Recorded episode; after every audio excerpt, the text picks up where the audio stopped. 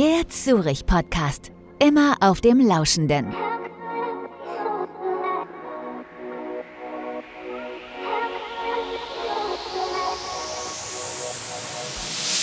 Am Deutschen Diversity Tag wird alljährlich die Vielfalt der deutschen Arbeitswelt gefeiert. So auch natürlich in diesem Jahr. Doch auch wenn man dieses Thema am Diversity Tag besonders fokussiert, Gelebt wird es, wie beispielsweise bei Zürich, in vielen Unternehmen das ganze Jahr über. Wie Unternehmen und vor allen Dingen aber auch seine Mitarbeitenden dem Thema Diversity begegnen und welche Herausforderungen und Erfolge es dabei zu feiern wird, das möchten wir heute in der aktuellen Ausgabe des Zürich Podcast erfahren. Und ich freue mich, dass ich heute drei Gesprächspartner im Zürich Podcast Studio habe, nämlich Lea Vogt, sie ist Ansprechpartnerin für Diversity und Inclusion bei der Zürich Gruppe Deutschland. Ich freue mich auf Robert Eiswirth. Er ist Next-Mitglied und vertritt damit die nächste, die junge Generation. Und ich freue mich besonders auch auf Frank Steiner. Er ist Initiator von Pride Z. Und was es damit auf sich hat, das erfahren wir jetzt im Zürich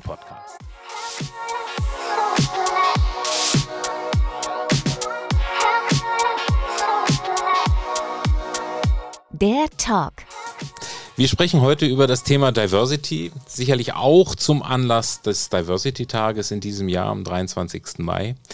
Aber das Thema hat ja nicht nur an einem Tag im Jahr Konjunktur, sondern es ist insgesamt stärker ins Bewusstsein gerückt, auch ins Bewusstsein von Unternehmen. Und deshalb seid ihr hier, weil ihr so ein bisschen aus eurer eigenen Erfahrung berichten werdet, warum es für euch persönlich wichtig ist und vor allen Dingen auch ein bisschen aufzeigt, dass das Thema Diversity ja unglaublich viele Facetten hat. Und diese wollen wir ein bisschen kennenlernen heute im Gespräch.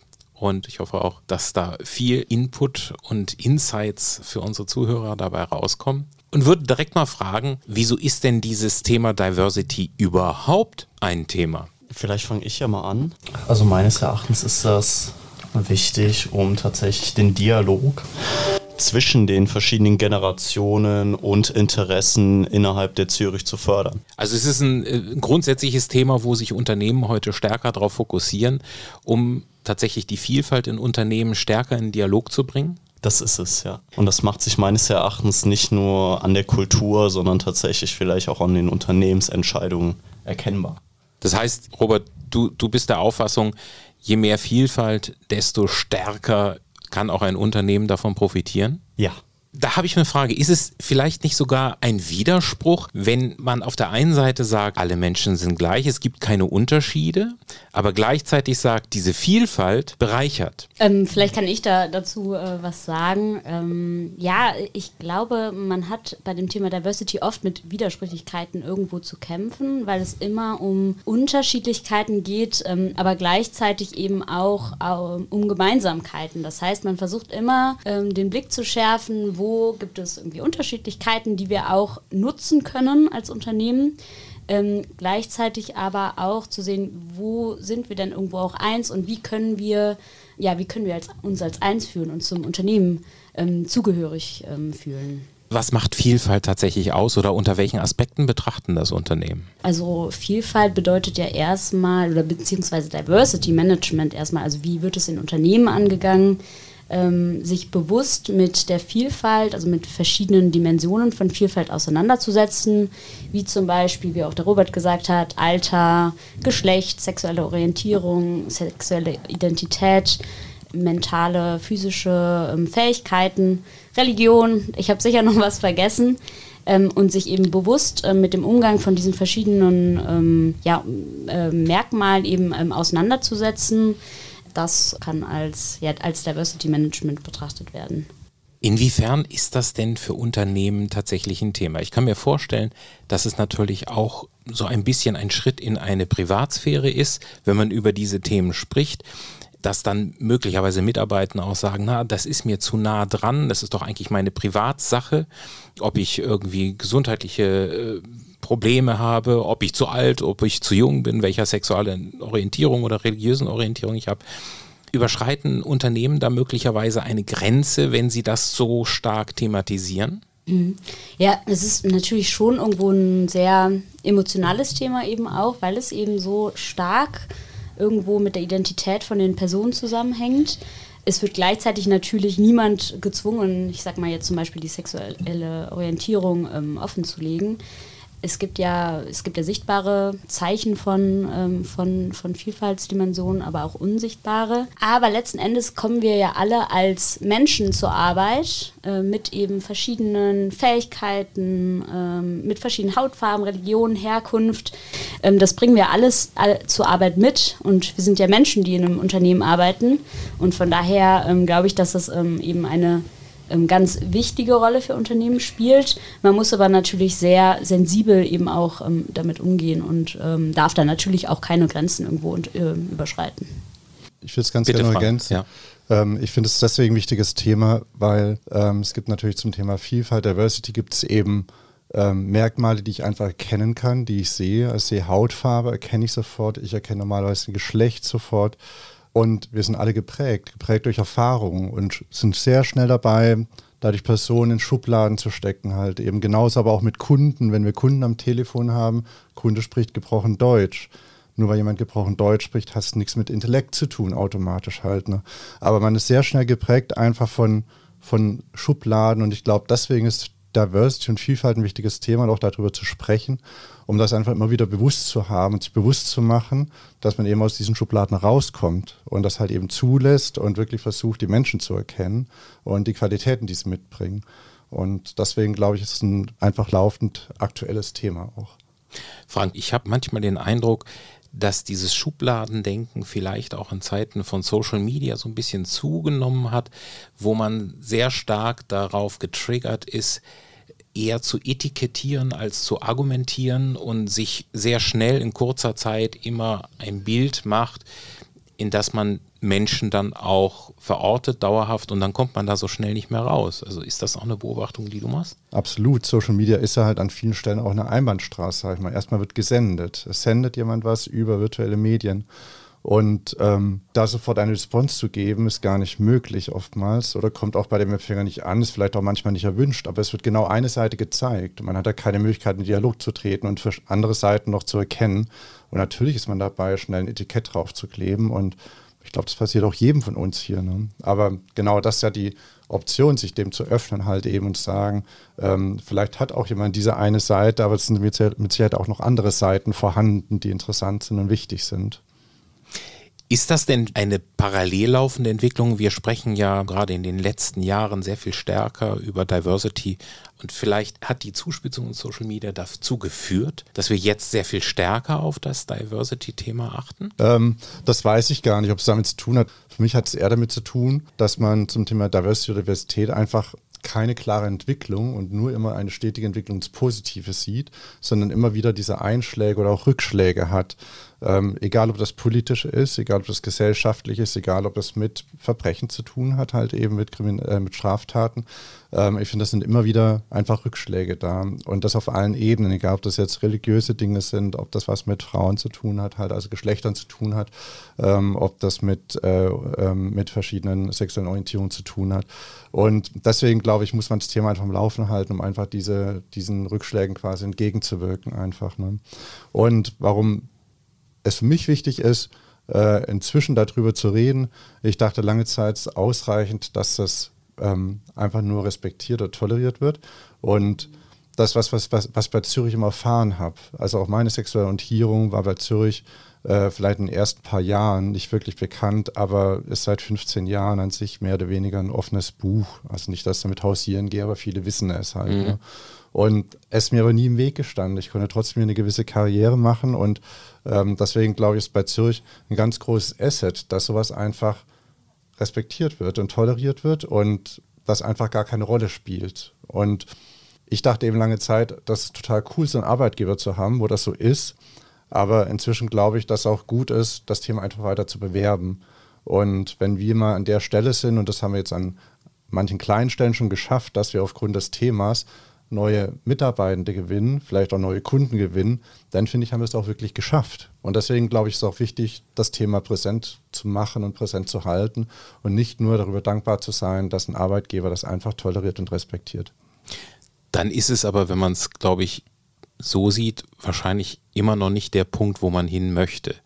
Weil man es ja immer noch thematisieren muss. Das ist ein Weg. Äh, äh, um, und, und ob dieser Weg und wann er dann mal tatsächlich beendet sein wird, das ist natürlich auch immer eine Frage, wie reagiert Gesellschaft drauf, reagieren Unternehmen drauf?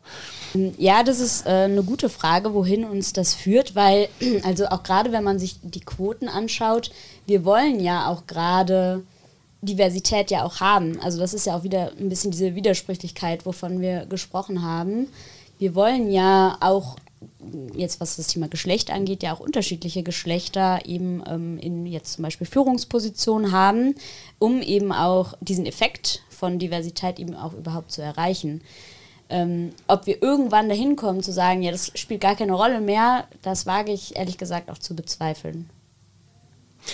Wenn wir nochmal zurückgehen in diese Verantwortung, wir sprechen ja jetzt äh, über auch die Verantwortung und das Handeln eines Unternehmens. Was sind da so die wichtigsten Punkte und vor allen Dingen die besten Chancen, die ein Unternehmen für sich generieren kann, wenn es das Augenmerk auf dieses Thema Diversity legt? Wir haben ja schon gehört, Lea, du hattest es eingangs gesagt, das hat ja verschiedene Facetten. Es ist Altersdiversität, es ist Geschlechterdiversität, es sind verschiedene Religionen und da, das ist ja eine riesen Bandbreite. Auf der einen Seite hört man heute ja so eine Kritik über alte weiße Männer. Wie sensibel muss ein Unternehmen mit all diesen Faktoren, diesen verschiedenen Dimensionen umgehen? Ich denke, sehr sensibel, weil auch alte weiße Männer haben ja auch ihre Berechtigung in einem Unternehmen. Auch das ist ein Teil von Diversity, dass man auch Mitarbeitende hat, die älter sind, viel Erfahrung vielleicht haben, vielleicht ein bisschen unflexibler sind auch im Alter. Das mag sein, dass sie auch mit neuen Techniken schwerer tun, aber dafür haben sie einen ganz anderen Erfahrungsschatz. Ich rede das nicht nur, weil ich selber irgendwann mal in diese Gruppe reinrutscht langsam, aber Zwangsläufig. genau, aber nichtsdestotrotz ähm, glaube ich, ist das genauso wichtig, einfach wie halt wirklich so richtige Youngster zu haben und richtigen Nachwuchs zu haben. Es geht wirklich um die Vielfalt. Und warum ist es wichtig? Wir sind heute in einem Arbeitsmarkt, der stark umkämpft. Und wir haben Schwierigkeit, unsere ganzen offenen Stellen zu besetzen. Das kriegt jeder mit. Wir haben eine riesige interne Stellenbörse.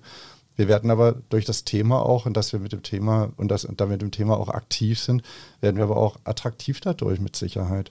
Und das ist genauso wichtig, wie, wie ich vorher auch schon sagte, auch attraktiv für Kunden zu werden, dass auch alle Kundengruppen angesprochen fühlen. Weil auch wir wollen ja nicht nur eine, weiß ich, irgendeine Bilderbuch-Kundschaft äh, haben letztendlich, die uniform ist, sondern auch da ja nach Möglichkeit alle Gruppen ansprechen, um bei uns Kunde zu werden. Robert, du kümmerst dich insbesondere mit dem Fokus so ein bisschen auf die Next Generation, um die ganz Jungen. Äh, warum ist das so wichtig? Das ist so wichtig, weil wir den ähm, Dialog zwischen den Generationen fördern und tatsächlich, wie du es schon gesagt hast, versuchen, unserer Generation auch eine Stimme zu geben. Also ist es besonders schwierig, diese Generation heute zu erreichen oder ist es schwierig, diese Generation für sich zu gewinnen? Oder beides? Eher beides. Äh, insbesondere mit dem Aspekt des Arbeitsmarktes, den du gerade angesprochen hast, ähm, kann es auch durchaus für einen potenziellen Arbeitnehmer ein Benefit sein, zu wissen, dass man tatsächlich in unserem Unternehmen, sei es jetzt äh, über die Sexualität, über das Geschlecht, aber auch des Alters in jeglicher Hinsicht eine Stimme bekommt. Kannst du Beispiele nennen? Was konkret macht Zürich eigentlich für diese Next Generation? Grundsätzlich uns eine Plattform zu geben. Also das Besondere an unserem Movement ist es, dass wir von unten nach oben gestartet sind, also dass uns kein Vorstand einberufen hat oder jetzt gesagt hat, dass wir dieses bestimmte Thema verfolgen sollen. Das kam letztendlich eigentlich nur durch uns, durch die Young Generation zustande. Und den Benefit, den Zürich uns eigentlich gibt, ist es, äh, uns einfach zu fördern und zu sagen, dass wir es cool finden, dass ihr in diversen Themen euch einfach austoben wollt und das dann vorantreiben. Kann man das so ein bisschen eingrenzen, welches denn so diese besonders hippen Themen sind? Also wir haben uns fokussiert auf drei Kernfelder, die wir gerne bei Zürich vorantreiben wollen. Das ist einmal das Thema Karriere, das Thema Nachhaltigkeit und das Thema Digital Experience, also genau die drei Themenfelder, wo wir tatsächlich als junge Generation auch in Managemententscheidungen einen sehr guten Mehrwert liefern können. Wir haben jetzt gesehen, in den letzten Jahren hat Zürich doch große Fortschritte gemacht in der Wahrnehmung als Arbeitgeber, ist sogar bester Arbeitgeber in Deutschland über alle Branchen und Industrien hinweg geworden. das ist ein Riesenschritt, den das Unternehmen gemacht hat. Was glaubt ihr, welchen Anteil hat das Diversity-Thema und auch dieses ehrliche Bestreben des Unternehmens, sich dort tatsächlich darum zu kümmern und sich zu positionieren und auch eine Position zu erarbeiten? Welchen Anteil hat es an diesem Erfolg? Was glaubt ihr? Lea? Also ich glaube, dass die Identifikation mit dem Unternehmen sehr hoch ist und das ähm, geht ja auch einher mit ähm, ja, einem äh, Zusammengehörigkeitsgefühl. Und dieses Zugehörigkeitsgefühl kann man ja eigentlich auch nur erzeugen, wenn man sich ähm, als, ja, als Individuum wertgeschätzt ähm, fühlt. Und ähm, von daher glaube ich, ähm, dass da das Thema Diversität in jedem Fall eine Rolle spielt. Wir haben ja zum Beispiel auch in unseren äh, Füreinander-Leitlinien ähm, das Thema Diversität auch niedergeschrieben. Ähm, das heißt, jede Führungskraft wird auch danach bewertet, inwiefern sie ähm, oder er ähm, die Individualität eines äh, jeden ähm, berücksichtigt. Ähm, und ähm, ja, da ist, sind natürlich auch die Führungskräfte ganz stark auch gefragt, jeden Mitarbeitenden eben äh, ja, in, in seiner Individualität zu, zu respektieren. Ich glaube, dass es deswegen auch ein Erfolg für Zürich ist, weil das einfach in sich auch gewachsen ist. Das ist in sich gewachsen und hat sich auch entwickelt. Und damit meine ich, so wie ich vorher sagte, es wurden Dinge einfach schon respektiert. Und schon seitdem ich bei Zürich bin, haben ja auch schon Kollegen unterschiedlicher, also offensichtlich unterschiedlicher Hautfarbe genauso auch im Unternehmen. Ähm, dadurch, dass vielleicht auch ein globales Unternehmen sind, vielleicht auch dadurch bedingt noch ein bisschen stärker, denn auch in unseren Trainings sehen wir auch alle, also sehr verschiedene, verschiedene äh, Leute von verschiedener Herkunft einfach. Ähm, und dadurch wird es einfach auch gelebt. Und das ist natürlich eine gute Grundlage, wenn das einfach schon mal per se einfach da ist. Und daraus sind ja viele Dinge entstanden. Also egal, ob das jetzt das Diversity Forum ist, ob wir ähm, den Cologne Pride machen letztendlich, das sind alles Dinge, die wir einfach irgendwann quasi mehr oder weniger aus der Belegschaft angefangen haben und angestoßen haben und weniger, weil ein Exco gesagt hat, von wegen so, und ab heute machen wir Diversity, sondern es ist viel, finde ich, von unten gewachsen. Und äh, ich glaube, dass das einfach ein großer Gewinn ist, wenn Themen aus der Belegschaft heraus wachsen können, weil dann werden sie halt eben glaubhaft auch. Und wenn man sie dann wachsen lässt. Das von oben genau. Verordnete ist ja dann nicht mehr so das, was, was die Menschen bewegt, sondern es ist dann verordnet, dann muss das gemacht werden, aber ja. gegen Widerstände. Ja. Und das Wachsen ist ja sicherlich auch kein eindimensionaler Prozess, sondern das wächst vielleicht an der einen Stelle, Stelle schneller als an der anderen, aber das muss man dann in dem Moment auch aushalten, glaube ich. Ne? Absolut. Und ähm, wenn Dinge von unten wachsen, ist von einem Management ein Punkt ganz wichtig und das ist das Vertrauen. Und das Vertrauen, das haben wir erlebt einfach an vielen Stellen, dass wir einfach nur mehr oder weniger informiert haben, dass wir Dinge tun und Dinge machen und gesagt haben, wir beleuchten hier den Campus und dann, jo, macht. Ne? Und ohne dass da großartig gesagt wurde, wo ist hier ein riesen Strategiepapier dafür oder wie sieht das aus oder gibt es einen Business Case dafür oder irgendwas, ne? ähm, sondern einfach macht. Und das ist einfach ein großes Vertrauen und auch das Diversity Forum, das auch einfach aus dem, ja, von, von uns einfach entstanden, mehr oder weniger, was Lea heute äh, total engagiert weiterführt und ähm, und das ist, äh, ja, ist einfach aus der Belegschaft entstanden, aber dazu gehört natürlich auch das Vertrauen zu bekommen, diese Dinge zu tun und damit auch verantwortungsvoll umzugehen. Und das natürlich gegeben. Ja. Ja, und, ähm, und eben auch, ähm, ja, auch zuhören und ähm, ich glaube Bedürfnisse auch wahrnehmen. Also wenn wir uns jetzt das Thema Generation auch nochmal ansch anschauen, es gibt ja die, ähm, die Next-Initiative. Wir haben aber auch äh, Kolleginnen und Kollegen so aus der ja, Ü50-Ecke, äh, ähm, die sich eben manchmal nicht so ganz ähm, repräsentiert fühlen. Also auch zum Beispiel in unseren Unternehmensmedien. Und ähm, was wir gemacht haben, ist ähm, ein Shooting mit ähm, den älteren Kolleginnen und Kollegen, ähm, um eben auch diese Altersdiversität eben auch in unseren Unternehmensmedien zu zeigen. Und spannend finde ich, dass ich schon zur Altersdiversität gehöre, halt eben. Das habe ich heute auch gelernt. Tut mir leid, Frank. Gib, gib, gib, okay, achso, du, du wurdest abgelichtet, ja? Alles gut. Nein, ich wurde nicht abgelichtet, aber Lea sagte, Ü50 ist Altersdiversität. Daher hänge ich mittendrin, würde ich sagen. Ne? Ja, das ist, das, ist ja auch, das ist ja auch wieder dieses Thema, was wir haben. Also, dass man ja eben auch irgendwie auf der einen Seite äh, Gruppen äh, ja irgendwo in, in, eine Kategorie packt, die aber vielleicht auch gar keine Kategorie sind. Ähm, und da muss man eben auch bei der Wortwahl eben auch immer so ein bisschen, hm. bisschen aufpassen, ja. ich kann mitleben. Ihr seid ja persönlich sehr stark in diesem Themenbereich engagiert. Euch liegt das wirklich was am Herzen. Ihr seid da äh, kreativ unterwegs, gestaltet sehr viel im Unternehmen.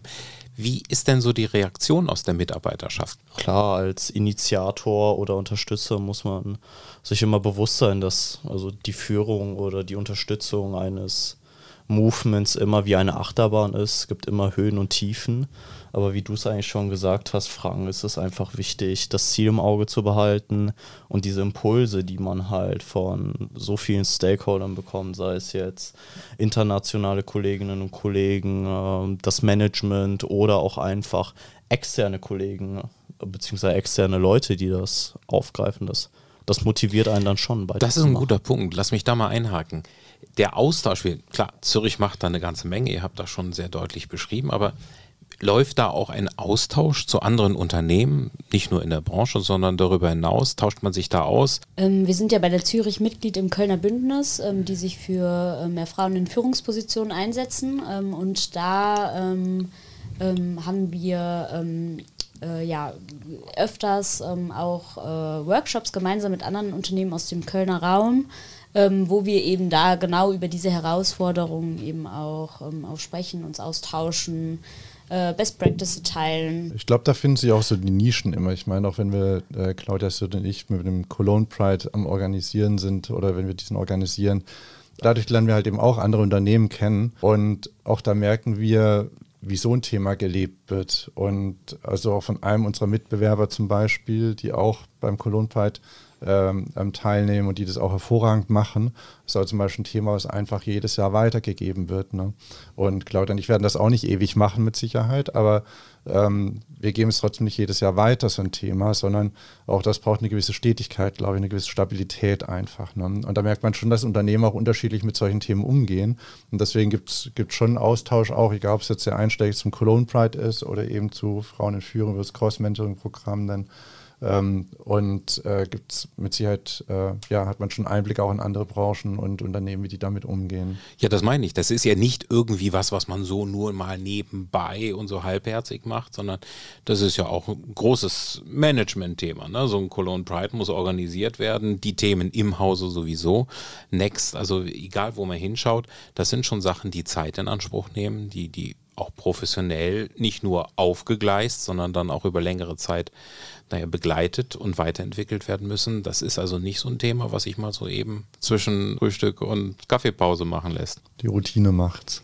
Wenn ihr mal so die letzten Jahre Revue passieren lasst, ähm, in dem, wie sich auch so das Interesse für das Thema entwickelt hat im Unternehmen, was würdet ihr da sagen? Also ich finde, wir haben einen großen Schritt geschafft, ähm, wenn wir merken, dass wir Mitarbeiter gewinnen können, dadurch, dass sie merken, welche Kultur, und das jetzt nicht nur das Thema Diversity, sondern insgesamt Kultur bei der Zürich leben.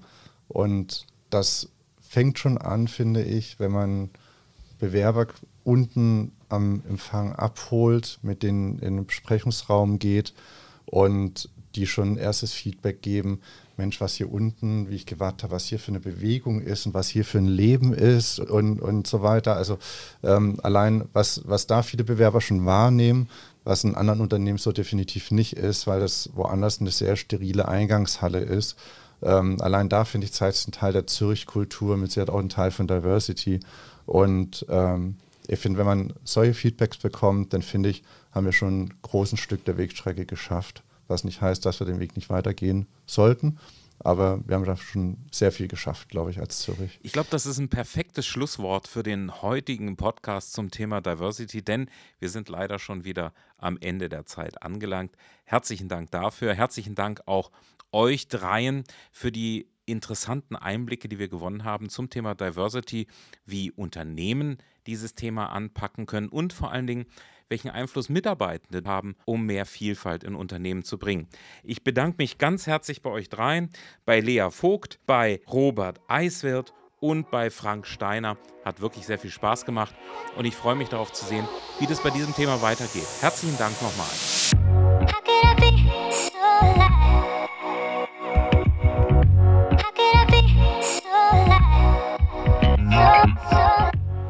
Das war der Zürich Podcast, eine Produktion der Zürich Gruppe Deutschland. Am Mikrofon war Bernd Engelin.